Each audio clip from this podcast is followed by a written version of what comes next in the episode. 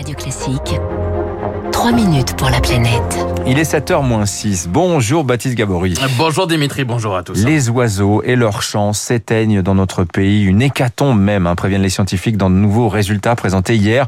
Dans les campagnes, par exemple, 30% des oiseaux communs ont disparu en l'espace de 30 ans seulement. Oui, résultats terribles. Ceux de l'indicateur Stock, le programme de suivi temporel des oiseaux communs, programme lancé en 1989, mené notamment par le Muséum national d'histoire naturelle l'Office français de la biodiversité et la Ligue de protection des oiseaux, la LPO. Et à l'heure donc de dresser le bilan, le constat est implacable. Benoît Fontaine est chercheur au muséum et coordinateur du stock. Ouais, globalement, la, la situation est catastrophique. Hein. C'est une hécatombe. Enfin, on a perdu 30% des, des, oiseaux euh, depuis la, le début des années 90. C'est énorme. Les plus touchés sont les oiseaux spécialistes des milieux agricoles, les oiseaux des champs, moins 30% donc, l'alouette des champs par exemple, la perdrix grise et les causes sont bien connues. La cause, c'est la façon dont on pratique l'agriculture euh, intensive. C'est l'utilisation de pesticides de façon euh, déraisonnable, les monocultures, euh, l'arrachage des haies, enfin toute l'agriculture industrielle qui est très néfaste à la biodiversité.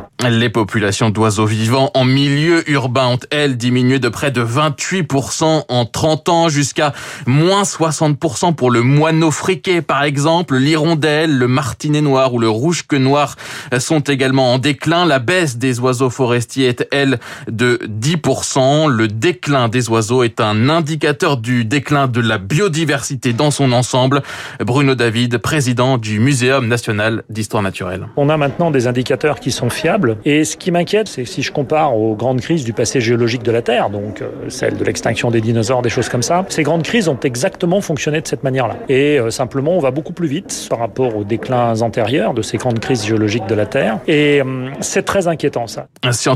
Et associations appellent donc les responsables politiques à agir en luttant contre l'artificialisation des terres, contre la chasse d'espèces qui sont aujourd'hui menacées ou pour agir sur le changement des pratiques agricoles alors même que la nouvelle PAC est en cours de négociation en France. Il faut verdir ces pratiques agricoles selon Alain Bougrain-Dubourg, président de la LPO. On n'est pas au rendez-vous. Il faut faire évoluer les méthodes industrielles. Il faut réimaginer la manière de dessiner la campagne. Quand vous aurez ce que j'appelle des déserts verts, c'est-à-dire des plaines céréalières où il n'y a plus ni mares, ni bosquets, ni murets pour accueillir un peu de biodiversité, bah, il est certain que euh, on ne changera rien, que le déclin se poursuivra. Les oiseaux généralistes, hein, le pigeon par exemple ou le pinson, euh, sont ceux qui s'en tirent en fait le mieux avec une hausse même de 10 19% entre 1989 et 2019, ce qui n'est en fait pas forcément une bonne nouvelle puisque cela traduit en réalité, selon les scientifiques,